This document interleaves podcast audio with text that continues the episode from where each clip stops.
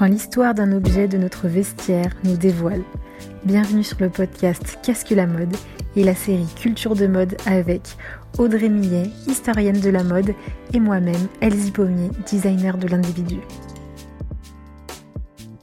Vous pouvez vous abonner au podcast sur votre plateforme d'écoute favorite. Vous pouvez aussi noter, laisser un avis, je serai ravie de vous lire.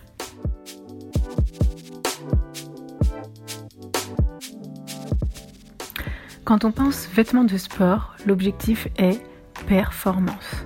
Ce n'était pas le seul résultat obtenu par ce premier vêtement de sport, devenu un basique dans le vestiaire quotidien masculin. Du président des États-Unis aux classes populaires en passant par les skinheads, il euh, possède à lui seul cette particularité esthétique qui démontre un statut, le polo.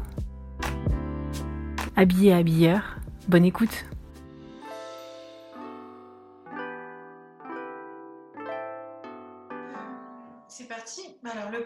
On, parlait, on a parlé chemise, chemisette, tout ça. Euh, c'est un peu une certaine logique de partir sur le polo alors. Alors le polo, le polo, euh, en fait c'est un, un pull, c'est un pull en jersey euh, qui à la base est fait en laine blanche et à manches courtes. Voilà, mm. avec un col ouvert. C'est ça qui le différencie, par exemple, du t-shirt ou euh, de la chemise. Donc, c'est pas boutonné devant, c'est ce fameux col ouvert et ce jersey. Donc, c'est finalement quelque chose d'assez récent et qui est porté à la base par les joueurs de polo aux États-Unis, en Angleterre. Et puis, du coup, bah, en Inde euh, aussi, on a, ça a été un peu le, euh, une naissance un peu sous X, puisqu'on ne sait pas trop d'où ça vient. Mais on sait qu'en Inde, il y a eu euh, le développement de ce jeu, ce fameux jeu, ben, le polo aussi. Et, euh, et, du coup, il a une vraie histoire avec le sport, hein, vraiment tout, tout, du long. Euh, le polo et le sport, c'est. Bah, c'est un sport voilà, qui est pratiqué notamment par les Anglais. Donc, l'Empire britannique est un empire clairement impérialiste, capitaliste, et qui a envahi l'Inde, Ouais. Euh, et c'est vraiment, oui, effectivement, un, en fait, un vêtement confortable, un vêtement de terrain qui permet en fait une liberté de mouvement. Mm. Donc le polo, il colle pas. Hein. Hors de question qu'il soit moulant. Et le jersey est une matière extrêmement confortable. Hein. On peut vraiment dire que c'est un des premiers vêtements euh, de sport à, euh, donc pour hommes, hein, mais à intégrer euh, les vestiaires, euh, le vestiaire des hommes, la garde la garde-robe des hommes, et à tous les niveaux du marché. Bah oui, parce que jusque-là, ben, c'était vraiment la chemise, la chemise euh, qui était le, le vêtement, mais la chemise, elle est en, c'est un tissage, c'est une toile, donc c'est absolument pas, absolument pas d'aisance. Donc comment jouer au polo, et ensuite, aux autres sports, ben, c'est grâce à une certaine élasticité. Donc, tu parlais de jersey. Mm. C'est un tricot, en fait, c'est mm. un tricotage qui fait qu'on euh, gagne en aisance aux épaules. Euh, y a, y a, ça suit tout le mouvement, quoi. Voilà. Alors, en revanche, le, avant euh, le développement du jersey, hein, euh, on a quand même des formes de polo. voilà pour le sport. Hein mais en cachemire, même en, et en soie mélangée avec euh, de la laine. Donc c'est proche du, corps, mais la laine et le cachemire, c'est absorbant. Donc ça absorbe la sueur euh, du corps. Donc ça, vraiment, ça sert à ça. Et ensuite, ça s'est développé autour des années 1920, euh, donc sur la côte d'Azur, et à Palm Beach. Donc, c'est vraiment ces vacances de riches. Hmm. Polo, euh, c'est un sport euh, voilà, d'aristocrates, euh, de riches. Et donc, la forme du polo, en fait, relève de catégories sociales supérieures. Ouais, bah, c'est pas n'importe qui qui joue au polo. Après, il y a eu le cricket. Ensuite, il y a eu le rugby. Et, et, mais en fait, en même c'est aussi donc, euh, parce qu'il y avait en même temps le vêtement du sport qui, se développait aussi à cette époque-là, début du 20e, tu disais. Mm. Et, Mais le polo, c'est pas juste fonctionnel, c'est aussi, il y a du style. On a, au-delà du pratique, on amène du style dans le sport, en fait. Ah bah toujours pour se différencier des classes. Exactement, et donc c'est pour ça que voilà, ça reste euh, un, produit très. Euh, enfin, à ce moment-là du foot, c'est-à-dire du soccer, hein, avec le ballon rond, et, euh, et de la boxe. Mm, mm, mm. Ou alors euh, des sports ne nécessitant, euh, en fait, limitant l'achat de matériel. Ouais. C'est-à-dire la course aussi, bien entendu, la marche, et ensuite le vélo. Ouais. Parce que. Il faut se différencier des pauvres. C'est ça, toujours. Parce que de nouveau, euh, après, il y a eu un. Tu parlais de début 20e, c'est surtout sur les, les, terrains de tennis que ça s'est. ça a eu son, sa vitrine, en fait.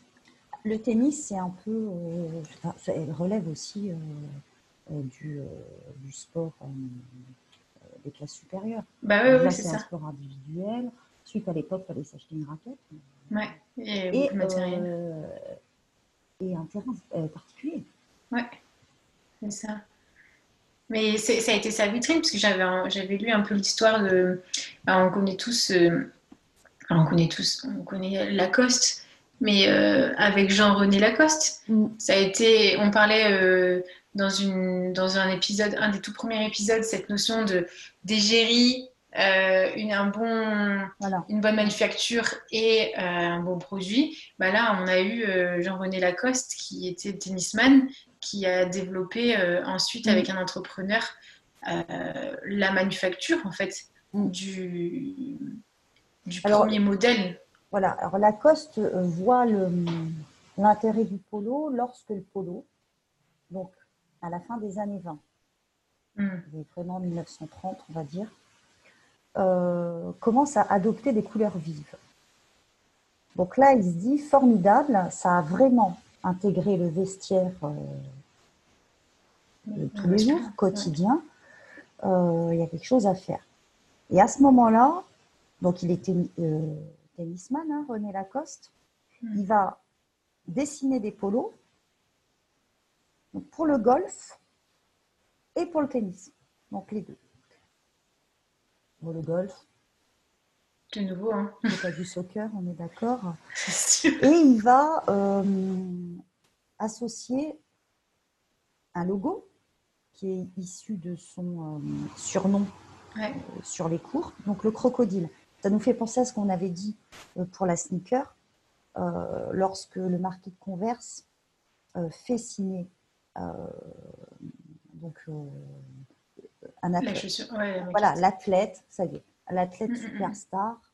Euh, euh, ensuite, on a un formidable développement avec euh, Michael Jordan, hein. mais l'athlète superstar qui associe son succès et sa réussite à un produit de fait, évidemment, puisqu'il est associé, voué à, à, vous faire réussir et à, développer votre succès. Donc, en fait, il voulait prévenir les imitations. Hein. La marque, c'est ça. Hein. Euh, mettre un logo. Euh, euh, c'est comme la marque que les producteurs de textiles hmm. vont poser, donc qui s'appelle une marque, mais par exemple un seau, ou qui est également posé par les menuisiers sur les meubles, sur les textiles d'Ancien Régime, donc au XVIIIe siècle. Et là, ce marquage, hmm ce n'est plus l'État qui va euh, dire tu peux mettre la marque parce que euh, ton textile est bien 100% coton, il correspond aux normes, il fait bien 60 cm de, large, mais la marque devient en fait, euh, est issue d'une action privée. Il y a une privatisation et une personnalisation du polo. Et aujourd'hui, pour tout le monde, le polo, c'est Lacoste. Hein. Ouais. il y a eu Lacoste, et ensuite, ben, justement, euh, euh, Eden Park, euh, Fred Perry. Ah, Fred et, Perry, oui, Et puis, en fait, ce que, ce que je trouvais ça intéressant, avant que Fred Perry arrive, il y a eu, ben, dans les années 50, tu disais que il était affilié aussi au sport de, golf et il a été porté par le président Dwight Eisenhower. Et, ça a fait une explosion en fait. Mais en fait, c'est trop marrant parce que bon, le bourgeois, il n'y a plus d'aristo, hein, on va dire. le bourgeois, en portant son polo, montre qu'il part en vacances, qu'il a en fait euh, la possibilité de prendre, d'avoir des loisirs. Donc là, on revient toujours sur l'ouvrage de Veblen, la classe de loisirs. Elle est là dans le polo. Elle est clairement là. Donc, je disais qu'on le retrouvait sur la côte d'Azur et, à, Palm Beach, mais euh, on le trouve également euh, donc petit à petit dans tout. Il intéresse. Il mm-hmm. intéresse par son confort parce que c'est quand même un, super vêtement confortable. On va le retrouver très rapidement comme une pièce unisexe, symbole d'égalité porté par toutes les classes sociales. Et un journaliste va dire euh, que le polo est le communiste de la Riviera. C'est-à-dire que l'association entre communisme euh, et Riviera Qu'est-ce qu'il a voulu dire derrière ça? C'est assez, euh, assez euh, c'est le, confort, c'est-à-dire que vous ne portez pas votre chemise à manches longues et votre col blanc à ce moment donné, hmm. euh, et que ça montre que vous êtes plus pour des vêtements unisexes, d'égalité entre les classes sociales. Bon, évidemment, si tu as un crocodile sur ton polo, euh, tu es euh, classé comme tout le monde de très loin. Hein, euh, et encore, même, de, même du trottoir d'en face, on t'a repéré. en fait, il devient populaire et dans les années 70-80, on, on assiste au développement du sport, donc années 50-60, développement du sport à l'école, ce genre de ah Oui, il faut un, et puis il faut un corps athlétique, dynamique. Alors, le polo, parce que le polo, par exemple, fait des, fait des épaules. C'est hmm. pas un t-shirt. C'est ça. Euh, le, la finition du polo, notamment par rapport au t-shirt. Un t-shirt a besoin d'un ourlet sur un même tissu. Le polo, c'est une pièce supplémentaire, euh, cette finition. Donc déjà, c'est quand même une pièce qui est plus compliquée à faire. Je ne vous parle pas du col, hein, qui de ah toute façon, qui est euh, le col du polo, c'est un baiser à la chemise, voilà, du, col blanc. Et là, du coup, les joueurs de foot, euh, qui commencent à être de plus en plus connus, euh, adoptent ce polo et également les b-boys. Euh, donc dans le, dans le hip-hop, donc à la fin des années 70 et 80. C'est une manière pour ces classes populaires, le joueur de foot fait partie de la classe populaire. c'est une manière pour ces classes populaires, et on voit hein, le foot qui n'était pas le rugby, qui n'était pas le polo, qui n'était pas le golf, adopter. Les codes en fait d'une pseudo-aristocratie du vêtement euh, sportif. Ah ouais. Donc, en, 20 ans, il est passé de euh, euh, le, du président des États-Unis, même plusieurs, parce qu'il y a eu aussi John Kennedy. Mais j'allais, je voyais Kennedy, ouais. Mais Kennedy, il avait besoin de ce. Alors pour Kennedy, c'est un, un, un, vrai discours politique, le polo. oui, je suis comme vous. Jackie a dû lui dire ça te rend plus cool et il te faut aussi le vote des Noirs. Hmm. Je suis un peu cynique, mais un peu historienne quand même. ensuite, c'est aussi le moment de loisir en famille, avec toute la mm. famille Kennedy, tonton, tati, les frères, les sœurs et les petits. Euh, donc là, c'est là, c'est vraiment ouais, l'appropriation euh, d'un discours. Euh, un président en vacances aujourd'hui, il adopte le polo. Mm. Genre, en fait, il n'est pas obligé d'adopter le t-shirt. Il le fait hein, quand, quand, Sarkozy courait, il le faisait. il n'est pas obligé parce qu'il garde un pied dans sa classe sociale grâce mm. au col. Mais il met un pied un peu chez les autres. Ouais. Et c'est cet entre-deux vraiment assez intéressant où on a le très fonctionnel dans le polo et en même temps cette esthétique euh, fini, Enfin voilà, tu disais que euh, oui, ça, ça, tombe bien sur les épaules. Il y a un port de tête qui reste présent, mais il vient pas enfermer parce que c'est pas amidonné comme la chemise. Euh, ça, montre une certaine dynamique puisque les manches sont courtes, on montre les bras. les matières se développent. Il y a énormément d'innovation textile maintenant aussi, d'ailleurs, sur les derniers. Mais le polo, c'est vraiment une pièce qui est ultra intéressante. Parce qu'elle offre le confort d'un t-shirt, mm. mais euh, elle offre en fait une tenue, notamment, c'est toujours ce col, hein, euh, les vêtements sans col, ça a quand même beaucoup moins de tenue. Hein. Euh, et je me rappelle, on se rappelle tous, hein, de Cantona qui a mis donne son, son col, le maillot de foot. Quoi. Ah ouais. Et, et mais du coup, c'est normal voit, on, voit cette pièce dans la plupart des, grandes marques, euh, euh, surtout masculines euh, aussi. Tout le monde se l'approprie, même que ça va de Hermès à, bah, toujours Lacoste et tout ça, mais même dans les marques, dans d'autres produits et dans d'autres grandes marques, marques de masse, il y a aussi les polos, avec des qualités différentes, mais vraiment tout le monde se l'est approprié tout le monde le veut. Et ça a vraiment aussi développé euh, la contrefaçon. On s'est dit un jour on en parlera, on fera un point un jour sur la contrefaçon, mais ça a énormément marqué euh, euh, le monde de la mode. parce que c'est vraiment, c'est vraiment un beau produit. Ouais.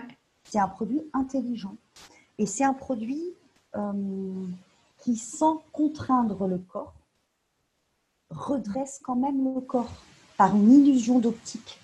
Alors l'illusion d'optique, elle se situe euh, au niveau des manches courtes, donc cette petite pièce ajoutée, et elle se situe aussi au niveau du col. Donc ça fait une véritable ligne d'épaule. Donc le trompe-l'œil, en fait, euh, euh, il est là. Alors en revanche, elle a eu ce pauvre polo. Lorsqu'il a été donc fait par Fred Perry, euh, bah, en fait, il a été adopté à ce moment-là, dans les années 70, par les skinheads.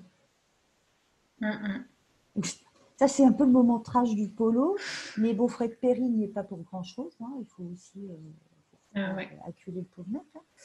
Euh, par les skinheads et, et ensuite aussi la communauté homosexuelle des années 80, les communautés homosexuelles, l'ont adopté hein, comme un produit. Bah, les, années 80, c'est aussi le culte du corps, le fitness, euh, tout, tout quoi. Euh, euh, et évidemment, si vous avez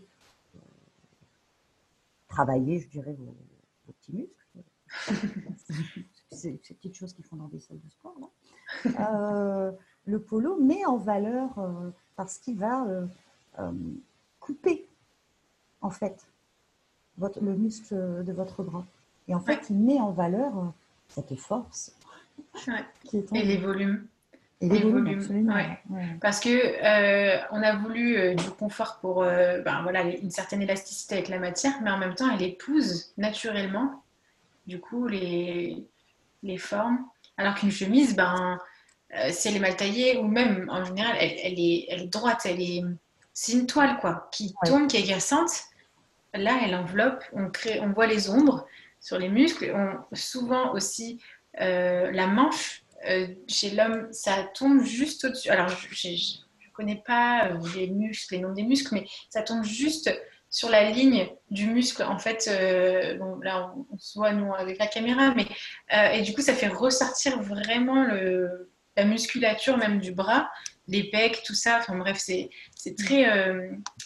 elle est très masculine pour ça, mais en même temps, euh, bon, elle a mis, je trouve, longtemps quand même à s'inviter dans, dans, le vestiaire euh, féminin. Elle il est, le polo est très très peu porté par les femmes. Il est, en fait, en gros, il, il, est dans le sport. Mm.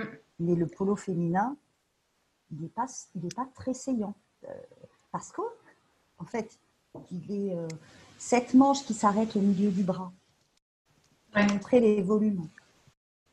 Ça correspond à un bras masculin. C'est sûr. Donc là, euh, c'est pas à la base. Alors, on peut effectivement plus serrer la taille, plus cintré. Mais c'est pas, en fait, c'est pas, pas une coupe qui est destinée à un corps féminin, je vais dire moyen, quoi. Ouais. ouais, Standardisé. Bah, D'ailleurs, ça a été complexe, je sais, pour, euh, pour les marques de. Bah, on va pas les redire, mais pour les marques pour développer leur gamme de, de polos euh, féminins. Bah, ça s'y prête pas, enfin, il euh, mhm. faut, faut, faut, bien le dire. Enfin, pour l'instant, personne ne nous a démontré que ça s'y prêtait vraiment. Quoi. Lacoste, hein, bon, a été le premier à.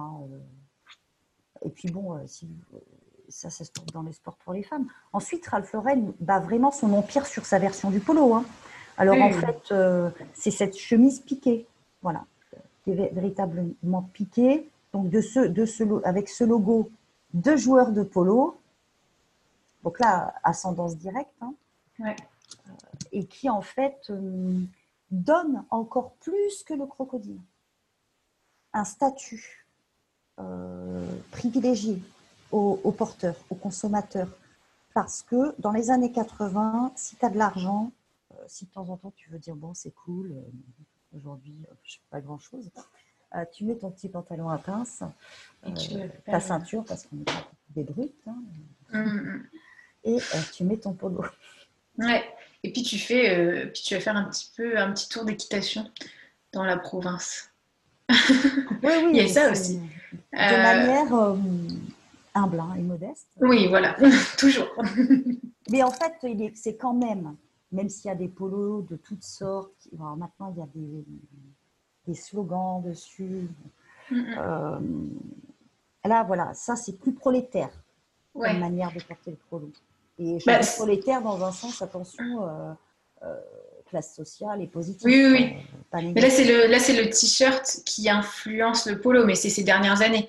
Alors que le polo en soi, normalement, il reste une certaine élégance, une prestance où euh, la marque est, juste euh, une, broderie pardon, sur la, poitrine euh, gauche. C'est la discrétion du, je monogramme du, polo. Du polo C'est ça. Voilà, qui n'est pas un sac à main monogrammé. alors là, pour le coup, on, parlait de marquage, mais hum, hum, hum. monogrammé tout partout.